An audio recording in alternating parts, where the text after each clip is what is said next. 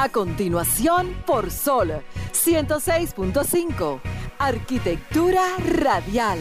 Diseño, urbanismo, ingeniería y todo lo referente a la construcción. Arquitectura radial. Con los arquitectos Luis Taveras y Gleinier Morel. Muy buenas tardes, sean todos bienvenidos una vez más a su programa Arquitectura Radial. Una hora de este domingo estaremos con ustedes compartiendo toda la información relacionada al sector de la arquitectura, la ingeniería y la construcción, junto a mi colega Gleiniel Morel, quien se encuentra de camino, eh, un servidor Luis Taveras y Alejandro en los controles.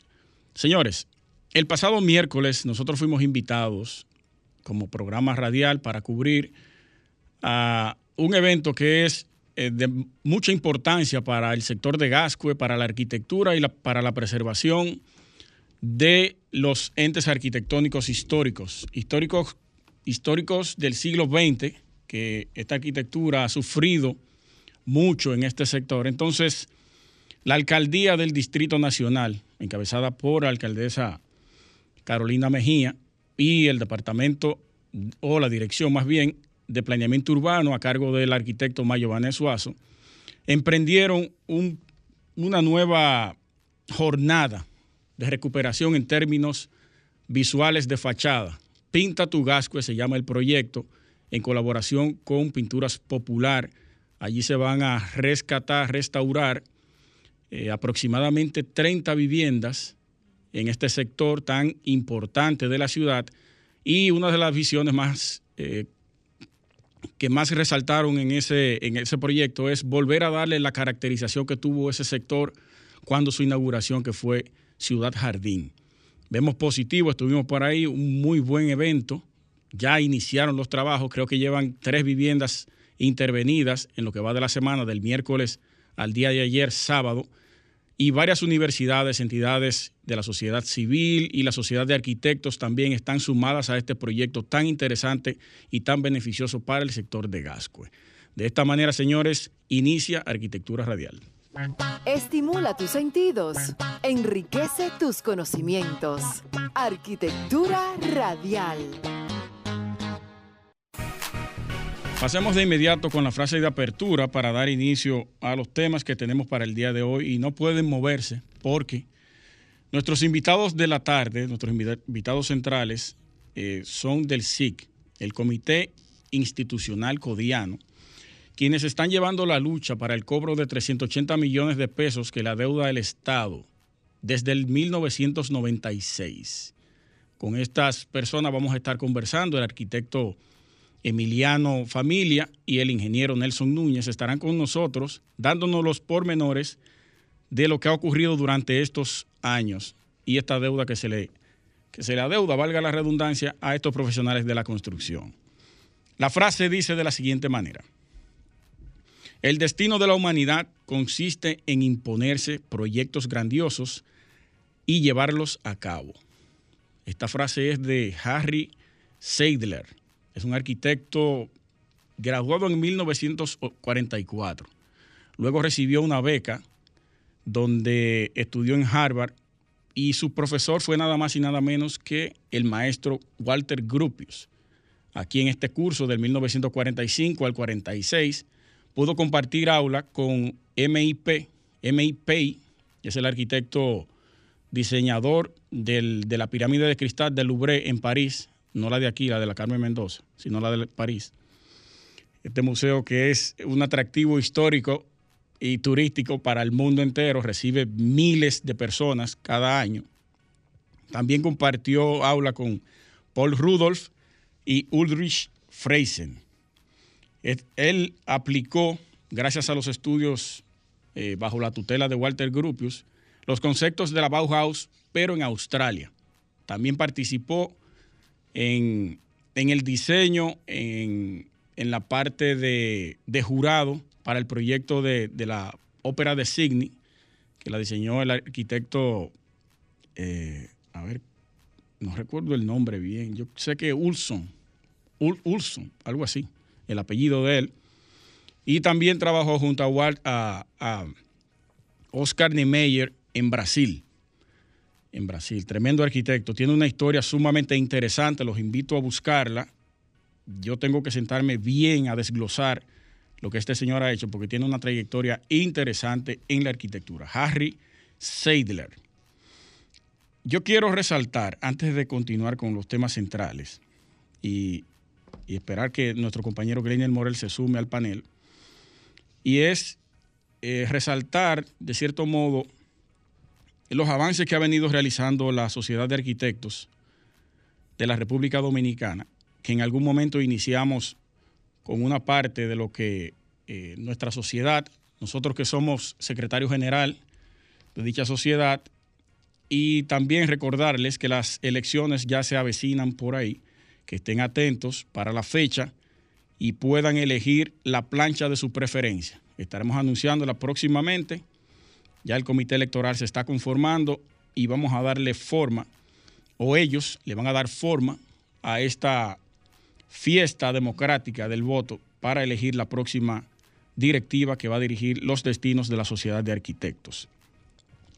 Dentro de los logros, en algún momento comentábamos eh, algunos de ellos. Entonces, en esta ocasión yo quiero tocar, lo voy a buscar para leerlo textualmente, de la parte de las memorias institucionales que se presentaron el año pasado, como gestión del primer año de, encabezada por la arquitecta Adis Osuna, saludos para ella, y un grupo de profesionales que estuvimos trabajando de la mano con ella, que dieron forma a muchos avances que se han realizado en nuestra sociedad. Resaltar que esta directiva, esta, o esa plancha que se presentó fue la más diversa dentro de la historia de la, de la sociedad de arquitectos, la cual incluyó profesionales de casi todas las provincias del país y de todas las universidades y las escuelas de arquitectura del país, una cosa antes, nunca antes vista dentro de la, de la sociedad de arquitectos. Y esto le dio una pluralidad más amplia, una participación más eh, amplia también, y se contó también con una serie de profesionales en, materias en la materia consultiva que nos asesoraron y nos ayudaron durante todo el proceso hasta el día de hoy. Saludar a Halmar de Sena también, que debe estar en sintonía, que ha sido uno de los pilares fundamentales de, esta gestión. Mi hermano Halmar de Sena. Miren, dentro de, las, de los avances de la Sociedad de Arquitectos y de esta directiva, está en la actualización de la copia de registro comercial de la Sociedad de Arquitectos, que estaba vencido. Eso tiene que ver con eh, ONAPI, el registro de ONAPI, el nombre de la Sociedad de Arquitectos ya estaba caduco, como se dice, y esta gestión volvió a actualizarla. También la reactivación de, la parte de los impuestos en la DGI.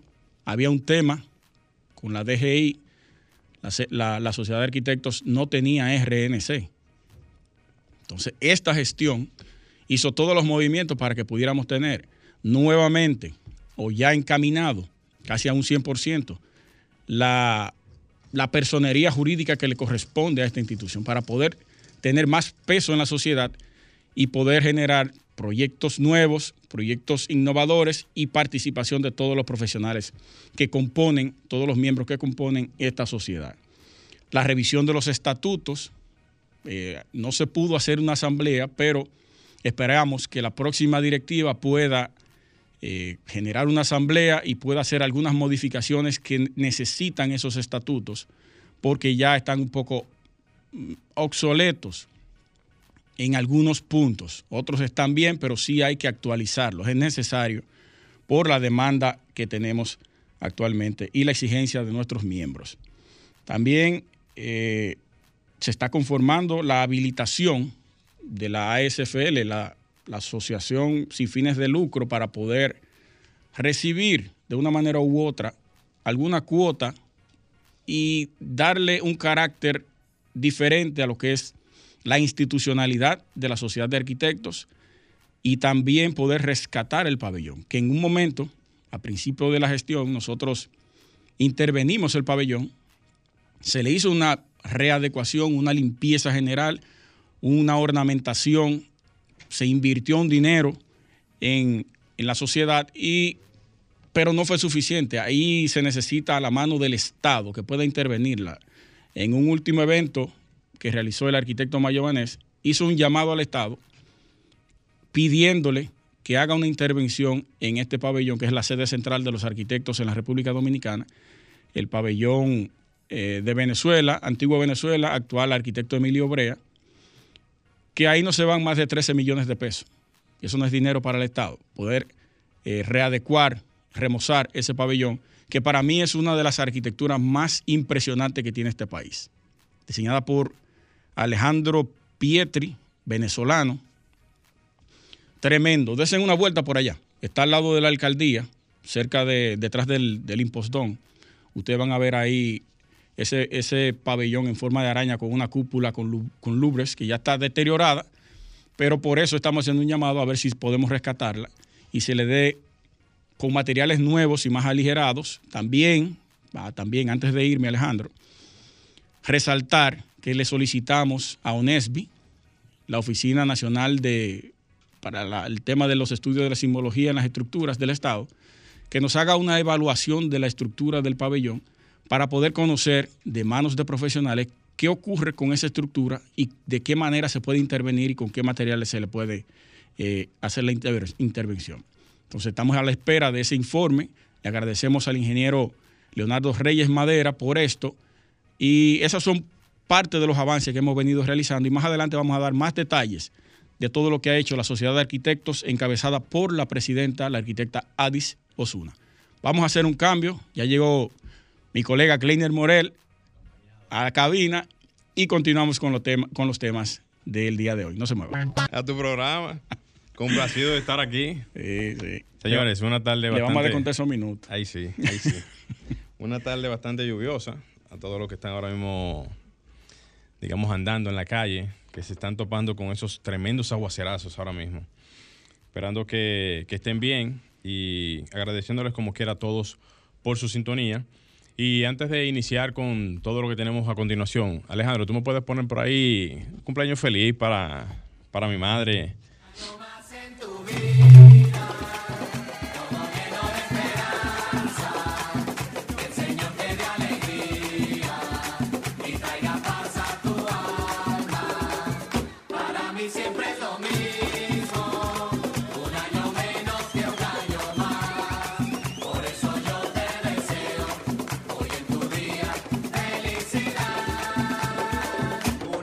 Muchas, pero muchas felicidades a mi madre, Juana Pérez, también a mi hermana, Kleiner Morel.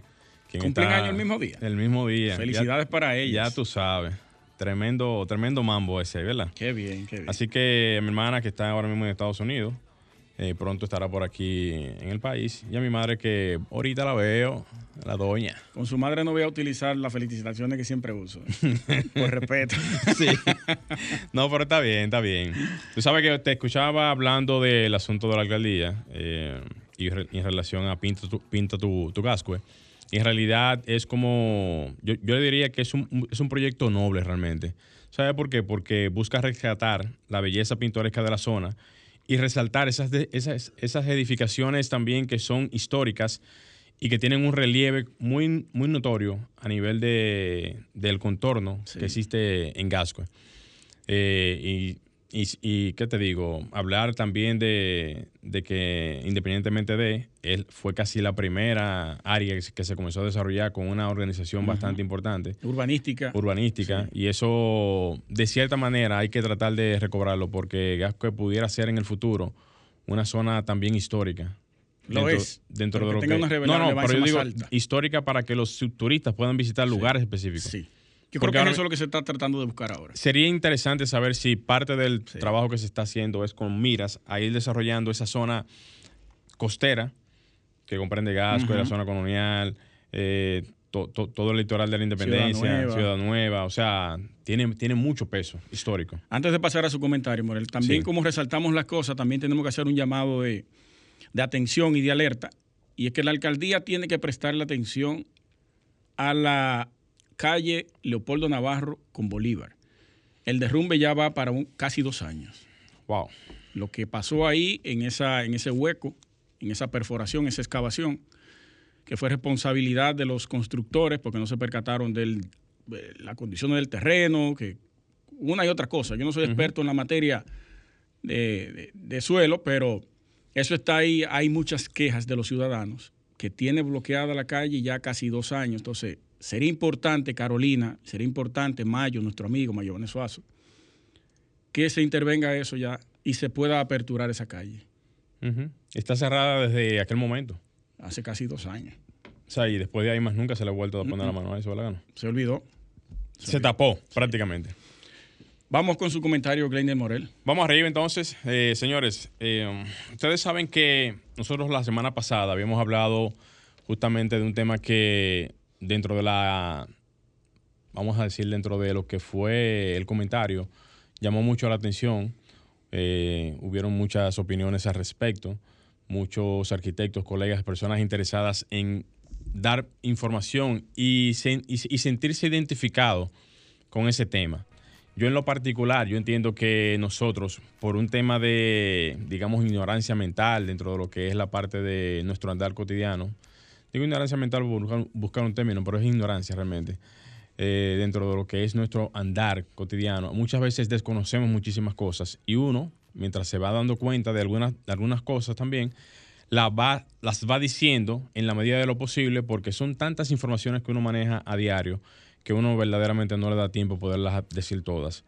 En ese orden, decir también que cuando estuvimos hablando la semana pasada nos referíamos justamente a los temas que se traen en las alcaldías con relación a los inspectores que muchas veces no tienen las categorizaciones de, este tipo y que muchas veces también no dominan perfectamente algunos de los temas que tienen que ver con el control del territorio. Entonces, yo le voy a hacer un llamado, atención a la liga municipal, que debería de regular o, debería de tener algún tipo de regulación con todos los inspectores en este, en este tipo de ramas. ¿Por qué yo digo la, Liga Municipal? Porque es la que tiene, digamos, la jurisprudencia a nivel de todas las alcaldías, a nivel nacional, y la que tiene cierto dominio en ese sentido para poder quizás hacer las eh, negociaciones en esa, en esa parte.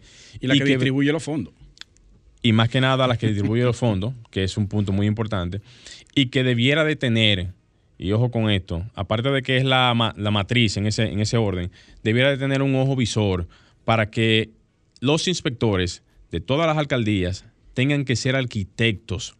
Y no solamente arquitectos, también pueden ser ingenieros o relacionados a la rama de la ingeniería o la arquitectura. ¿Por qué yo digo que tienen que ser relacionados a, a este punto? Porque día tras día nos damos cuenta o vemos cómo los inspectores no tienen eh, esa cuota, digamos, profesional, y cuando tú te topas con algún tipo de solicitud o vamos a decir algún tipo de, de trabajo por parte de ellos, te das cuenta de que ellos saben menos que tú. Entonces, yo entiendo que el profesional que se faja en las universidades y que tiene una larga data de, de estudio y de aprendizaje, debe tener también la oportunidad de poder participar en este tipo de, ramas, porque ¿cómo es posible que tengamos universidades aquí preparando a cientos de miles de, profesionales en las diferentes ramas y entonces las, las, plazas que se suponen tienen que estar ocupadas por estos profesionales estén ocupando las personas que no tienen el dominio ni el control de este tipo de temas. Entonces, ¿cómo es posible que todavía tengamos esa individualidad nosotros mismos en nuestra área, en donde no hagamos el esfuerzo ni siquiera de exigir por ese simple derecho.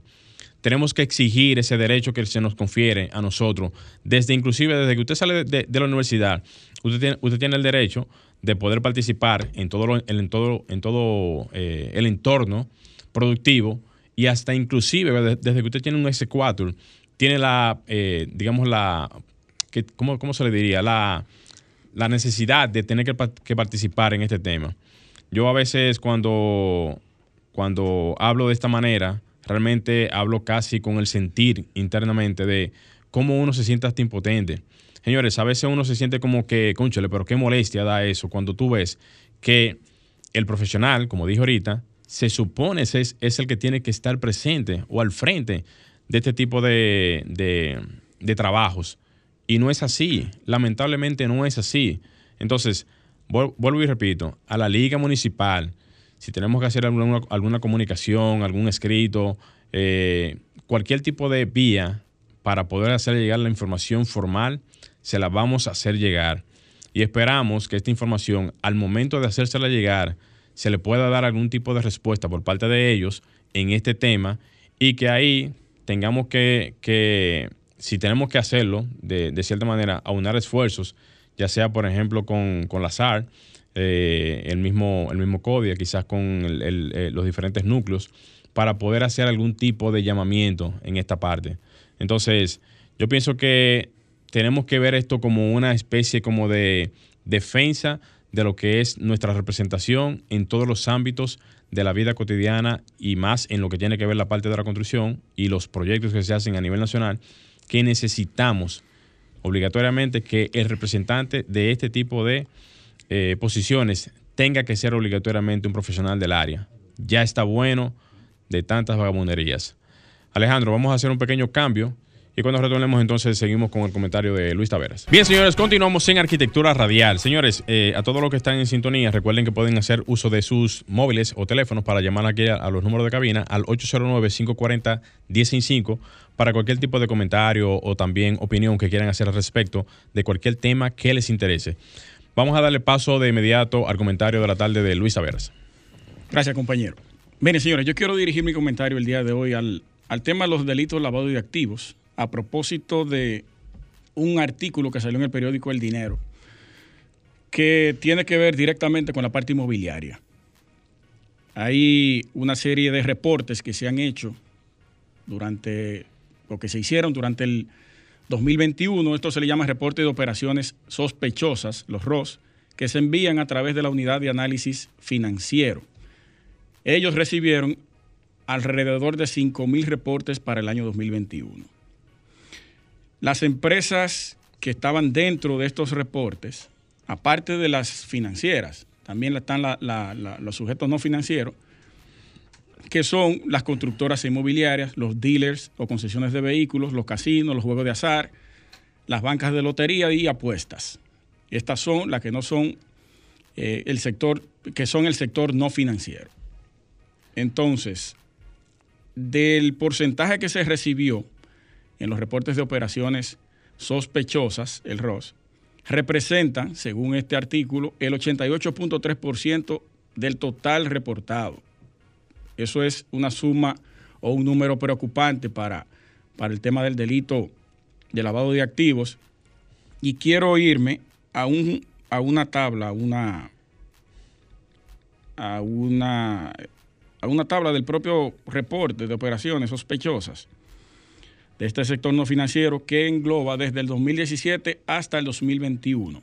El 2022 todavía no se puede medir. Hay que terminarlo, entonces se evalúa y se hace el reporte. Dentro de estos están los casinos, bancas de lotería, de apuestas y los juegos azar. En el 2017 hubo cinco reportes solamente y para el 2021 37 reportes. Los dealers y concesionarios de vehículos en el 2017 se hicieron tres reportes y para el 2021 49. O sea que subió 40, 46 reportes durante ese periodo. Las empresas constructoras inmobiliarias recibieron para el 2017 dos reportes y para el 2021 20 reportes. Los notarios y abogados, 2017 un reporte y para el 2021 cuatro reportes. Los joyeros, que parece que se comenzaron a reportar en el 2019, solamente se hizo un reporte para ese año y para el 2021 10, con un total de 120 reportes para el año 2021. Es un tema preocupante y ellos abordaron a uno de los actores más importantes de ese sector, que es Melido Marte, estuvo con nosotros por aquí, saludos para él, nuestro amigo, que es consultor de bienes raíces y director de regional de RIMAX, eh, una agencia inmobiliaria que tiene aproximadamente 20 años en República Dominicana y dijo que desde hace tiempo es de conocimiento público que la compra de propiedades siempre será un área de interés para los lavadores por sus altos costos y el nivel de rentabilidad que le propicia este sector. También expresó que eso es de conocimiento público, pero que gracias a la ley 155-17 se ha estado controlando. Esa ley que fue derogada o que derogó la ley 72 7202, creo que es, para el momento donde se estaba el boom del lavado de activos, en el 2002, se creó esta ley para poder contrarrestar y que el sector no sea tan afectado, pero luego se le hizo una modificación en el 2017 y se introdujo la 155-17, que todavía miren cómo los reportes inician, de acuerdo a la tabla que comencé a leer, en el 2017, precisamente el año donde se, donde se derogó la ley vieja, y, e inicia otra etapa de evolución en el lavado de activos y compra de bienes a través del dinero ilícito. Una pregunta que se le hizo a él es que, es que si existe algún ciclo donde esta práctica se conozca más. Él dijo que sí, se puede especular que durante los cambios administrativos estatales o gubernamentales, perdón, se pueden presentar un mayor número de casos. Oigan eso. En la transición de gobierno se producen más casos delictivos en términos de lavado y compra a través del dinero irregular. Y aunque estos delitos de cuello blanco se hacen de forma sutil, con asesoría de bienes raíces, hay formas de uno darse cuenta, eso dependiendo del perfil de la persona y el tipo y forma de la transición, o sea, en efectivo. Por eso nadie recibe dinero en efectivo en cantidades, porque el banco no te va a aceptar una suma cuantiosa de dinero a la hora de tú depositarla transferencia o cheque para poder transparentar ese dinero que tú estás eh, eh, haciendo o con ese dinero que tú estás haciendo la compra. Un aspecto clave para el lavado de activos, dice Ramón González, que es presidente del Comité de Lavado de Activos de la Asociación de Bancos Múltiples y también es ejecutivo de Banesco, y es que informó que la República Dominicana alrededor del 80 87% de los pagos se hacen en efectivo. Señores, en efectivo, solamente el 13 se hace por transacciones digitales o pagos en cheque. Esto hace que el entorno socioeconómico del país se vea altamente vulnerable para el blanqueo del dinero. Eso es correcto, totalmente correcto. Hay otro reporte dentro de ese artículo que nos dice, a ver que esto no, no me no está abriendo. Wow. Bueno, lo dejamos para la próxima. No, ya me abrió.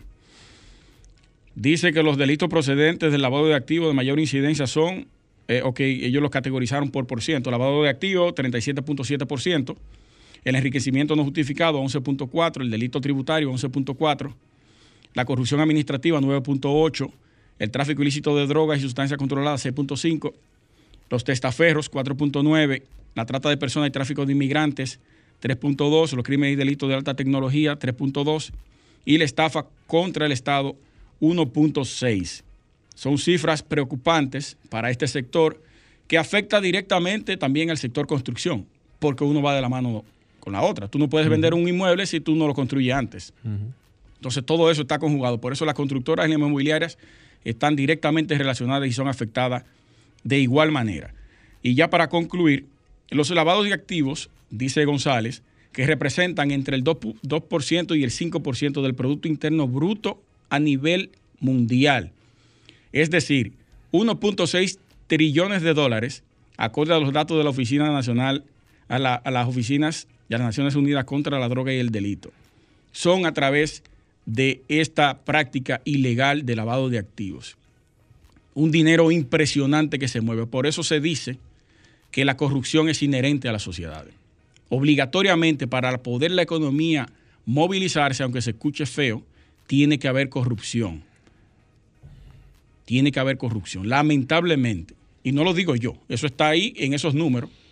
Eso lo dice las Naciones Unidas. Y ellos tienen cifras sobre eso.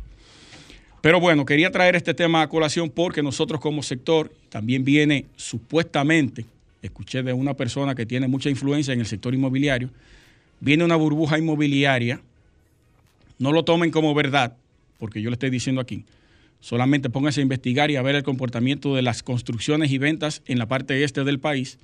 Viene una burbuja inmobiliaria para la parte este de República Dominicana porque va a haber más oferta que demanda. Y eso es preocupante. Hay que prestarle atención y el sector construcción de igual manera se va a afectar porque se va a paralizar la construcción a través de esto. No se muevan, que venimos con nuestros invitados de la tarde. Bien, señores, ya están con nosotros nuestros invitados de la tarde el arquitecto Emiliano Familia, secretario general del Comité Institucional Codiano, y el ingeniero Nelson Núñez, vicepresidente de dicha institución. Bienvenidos, señores. muchas gracias por invitarnos a este prestigioso programa. Un honor. Estamos aquí para darle cierta información sobre el trabajo que hemos venido realizando. Acérquese un poquito, Acérquese un o poquito acerque el micrófono un poquito más. Sobre para las cuando usted deudas vaya a de de un grupo de ingenieros, arquitectos y pequeña compañía de construcción. Sí, es importante que podamos conocer de mano, eh, de primera mano, esa información. Pero antes, vamos a poner a la gente en contexto, a nuestros arquioyentes. El comité institucional codiano, ¿a qué se dedica? ¿Cuál es su función? O si depende por el nombre directamente del CODIA, es un- una parte. Bueno, nosotros somos un grupo que surgió luego de la muerte del arquitecto, una muerte prácticamente eh, un suicidio inducido Sí. eh, por estos, estos problemas de, de cobro de deuda y ¿Usted se refiere al arquitecto de Oisoe? Sí, el- a David Rodríguez. Sí. Lo pongo en contexto para que la gente se ubique de una vez y Sí. sepa de quién estamos Eh, hablando. Muerte en un baño de la UISOE, se suicidó. Eh, surgió este comité que tuvimos en el CODIA. El CODIA hace un llamado a, a un- a todas las deudas que, de, de ingenieros que tenía eh, con el Estado y se uni- eh, fue un grupo eh, de ingenieros ahí, llevó su expediente. Eso fue 2015. 2015. Y el CODIA le iba a hacer el, el- la agilización de, de El su trámite. deuda. Y, y ahí llegamos nosotros. Eh, luego vimos que eso, como ya en, en la gestión del arquitecto Mosquea, que fue entonces cuando hizo- se hizo ese llamado, eh, se habían apagado eh, esas diligencias. Y nosotros entonces nos constituimos con el Comité Institucional Codiano para dar ayuda a unos 302 ingenieros, arquitectos y compañía, pequeña compañía de, de construcción. Eh, y desde ese entonces hemos estado luchando eh, juntos. Eh, tenemos unas reuniones dentro del CODIA, martes y jueves, de día 12 de la, Del día. del mediodía, sí. ¿Y ustedes, no- ustedes tienen local? No, no tenemos local. Utilizamos el local del CODIA. Tenemos una oficina ahora en, en la Rómulo Betancourt, una pequeña oficina que ahí nos reunimos y cualquier estrategia para el cobro, eh, ahí la conversamos, pero realmente no tenemos un lugar específico. El, Eso se- el CODIA es como el centro donde nosotros iniciamos cualquier actividad, tanto una, una, una reunión o, un, o cualquier... El comité se creó por la falta de diligencia del, del propio colegio. Correcto, sí. Eh, precisamente, eh, porque fíjate, la mesa de cobro que instituyó el CODIA fue una salida política para cubrir el- el- el- la sangre del arquitecto David Un Rodríguez. paño tibio. Correcto. Entonces, eh, nosotros aprovechamos eh, esa coyuntura porque, porque la mesa de cobro era específicamente para los, eh, los contratistas del MINER, del Plan Nacional de, de, De de edificaciones de escolares. edificaciones escolares, que fueron la- las obras sorteadas a partir de, do- de 2012. 12, sí. Eh, entonces, precisamente nosotros eh, tuvimos que instituirnos en el Comité Institucional Codiano porque vimos que el CODIA, eh, eh, así como creó la mesa de cobro para gestionar específicamente eh, los problemas de, de- de- de pago de los contratistas del MINER, pero nosotros acudimos de todas las instituciones, coincidimos allí, eh, nos reunimos eh, unos 800 o 1000 expedientes en ese entonces. Wow. Eh, y tuvimos que organizarnos porque el CODIA precisamente no, no, no nos brindó apoyo. El CODIA nunca nos ha brindado apoyo. Ahora, nosotros eh, tenemos siete u ocho años eh, en el CODIA y cada vez, cada vez que, eh, que en agosto, 14 de agosto, se, se instauran la- las autoridades nuevas, nosotros vamos y le hacemos una visita como, como, como el Comité Institucional Codiano y eh, tratamos de charlar y, recabar el apoyo del CODIA. pero eh, eso no ocurrió. Ahora está, eh, para ser realista, nosotros ahora mismo, el lunes, tenemos una reunión formal con la Junta Directiva, donde nosotros vamos a plantearle la necesidad de que el CODIA sea quien asuma el- el- la, la lucha eh, por la defensa de nuestros intereses, por la defensa de nuestros intereses, que es la, la razón fundamental del CODIA. Eh, según reza en el artículo 6A Sí. de la, de la, de la ley 6160 y de la ley 6201. Sus propios estatutos. exacto. Claro. Cla- claro, que es Velar defender por los intereses de los. de y los la, y la dignidad, los intereses y la, la dignidad. dignidad. Cosas que han sido violadas por los poderes del Estado, por el Estado dominicano, por los tres poderes eh, del Estado, porque no ha fallado el Poder Ejecutivo, nos ha fallado el Congreso, donde nosotros visitamos. eh, eh, cuando se está gestionando el presupuesto, los visitamos, tanto a los senadores como a los Para que diputados. incluyan esos pagos en el próximo presupuesto. Correcto. Tenemos, bien, tenemos ocho años en eso y, y no hemos tenido eh, apoyo ni respuesta, pero también no, no- nos ha fallado el poder, el poder judicial, porque muchas de estas obras, muchas de estas obras están judicializadas. Hay ingenieros y hay arqu- arquitectos y pequeñas empresas que han ido, eh, han recurrido a, a- a los la- abogados. A la parte legal. Sí, y, y- y no, no hay, no hay ningún fallo. Caso omiso. No, no hay ningún fallo. Entonces, con nosotros se están violando todo lo- todas las leyes y todas las normas de un Estado, porque se está violando la Constitución con nosotros. Eh, eh, violando la Constitución en, en donde... Y malogrando una clase profesional realmente. Correcto. Totalmente. Malogrando. Entonces, eh, eh, el Estado, independientemente, cada cuatro años cambia de administración, pero el Estado es continuo. Es continuo, lo, dice, lo dice la Constitución de la República. Claro. El Estado es continuo y único. Y entonces los presidentes asumen los activos y los pasivos de, de- del Estado. Sí, sí. Claro. Es una, es una empresa estatal. Entonces, nosotros, es una, una gran debilidad histórica que tenemos nosotros, porque aquí incluso hay muchísima gente, eh, profesionales de la ingeniería, que desconocen esto, porque a nosotros, eh, muchos amigos y colegas nos dicen, pero cóbrenle a, a la- a que- a quien le puso a trabajar, y eso es un error, un ¿Y cómo error se garrafal. a uno que salió hace 16 años? No, Claro. 15 sí. años. Entonces, mire, eh, se, se están violando con nosotros la, en la Constitución de la República, en su acápite 38, donde, eh, donde el legislador entiende de que debe, debe haber un respeto y una equidad y un, y un respeto a la dignidad de cada, de cada ciudadano. Sí. Y sobre todo a un sector dinámico.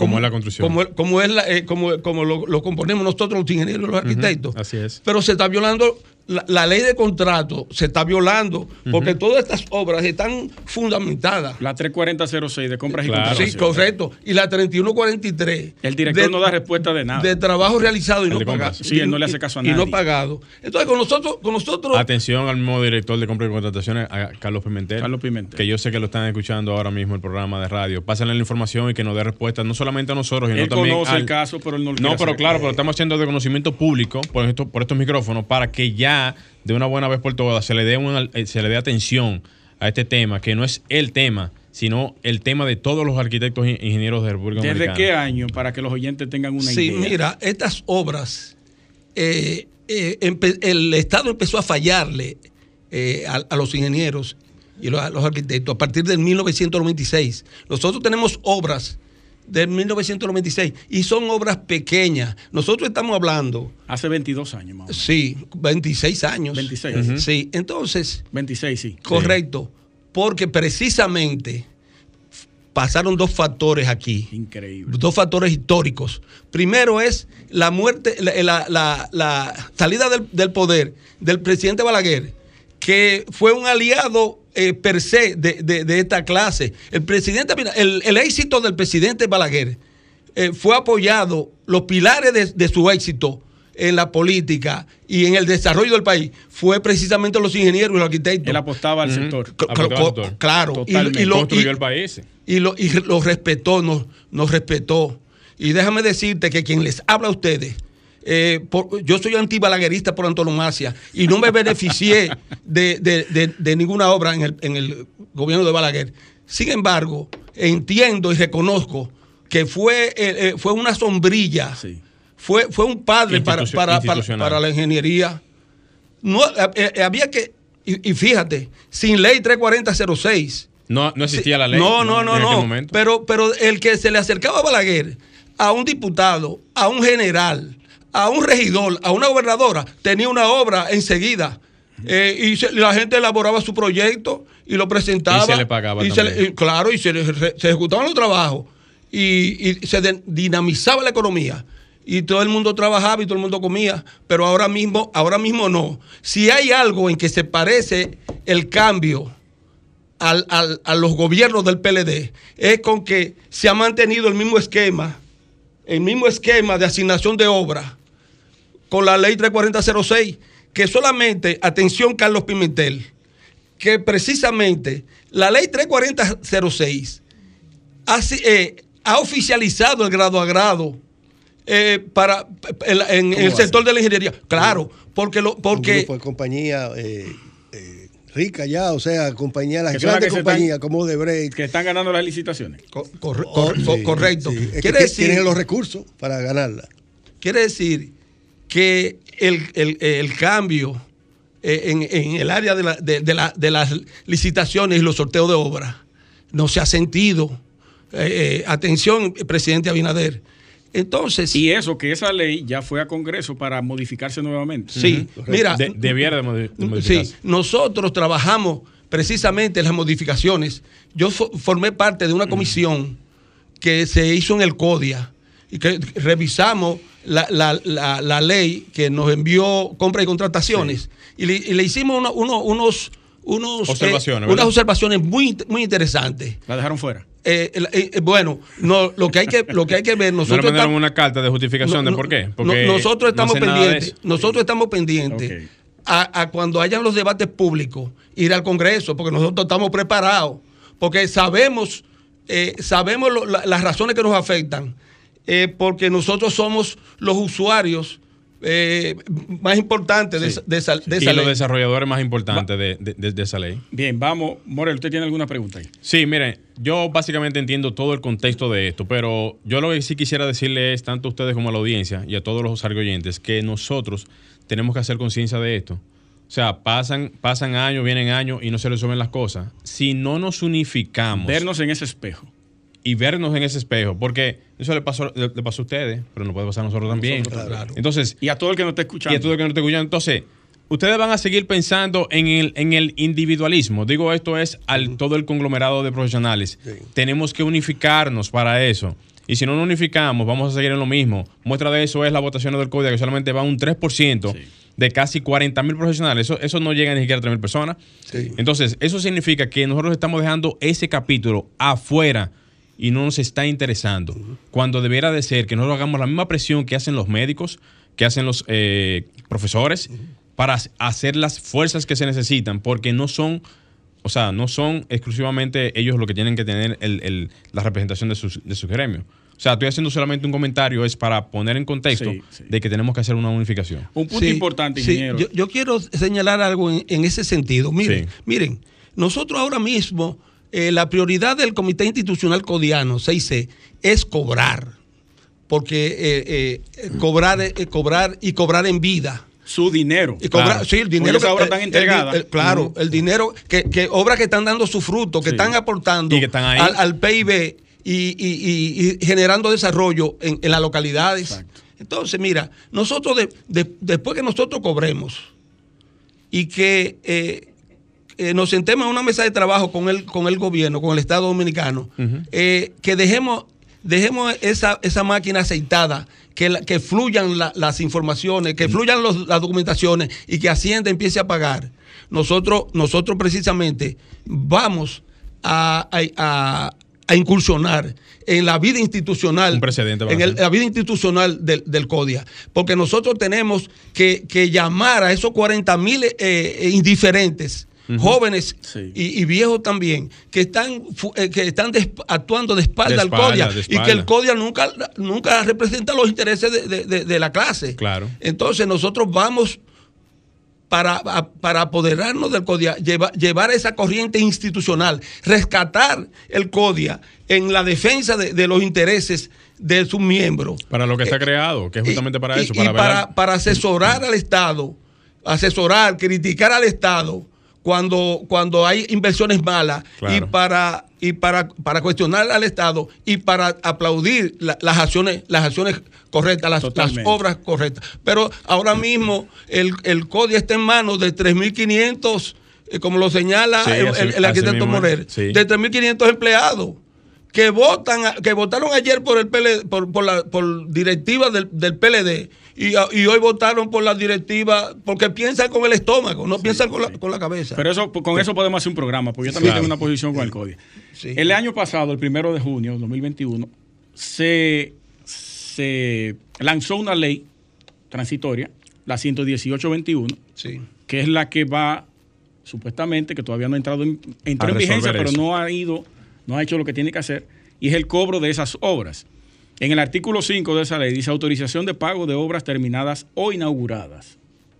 ¿De cuáles? Se autoriza el pago de- al Ministerio de Educación de la República Dominicana por la excepción de la ley 34006 y sus modificaciones a realizar el pago para aquellas obras que hayan sido ejecutadas completamente, así como el pago de las ubicaciones finales o el pago final de obras de objeto de la presente ley. Ahí entra toda esa documentación que ustedes tienen. No entra. No, no realmente, realmente no. Esa ley fue directamente a la gente de Miner que tienen obras por, por encima del 25%, que así es que, que la llaman, la identifican. Sí.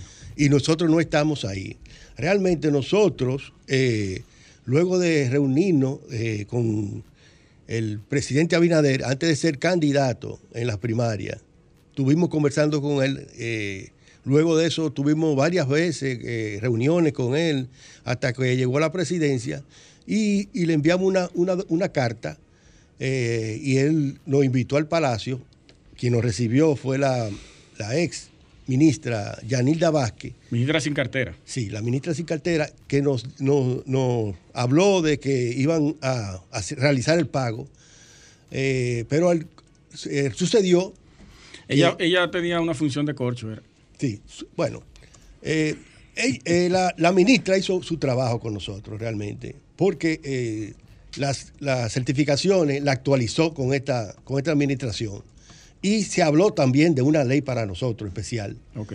pero según Hacienda... No es el- posible. Sí, el viceministro Delvi de los Santos, que es el viceministro del Tesoro, nos dijo que con esa ley no era posible. Que si, si se enviaran las certificaciones de institución a institución, o sea, de, de- de una institución a Hacienda directamente, sí podría realizar pago porque son deudas, algunas viejas, y algunas que no son viejas, pero Son las instituciones que tienen que validar esos pagos. correctamente. Y no lo llegamos hacen. llegamos a la parte sí. final, lamentablemente. eh, están Sí. validadas, eh, porque se- ahí nosotros tenemos 107 eh, certificaciones de reconocimiento de deuda actualizadas con esta administración, que fue una condición que puso el presidente Abinader cuando le llegó el, el caso, siendo presidente. Sí.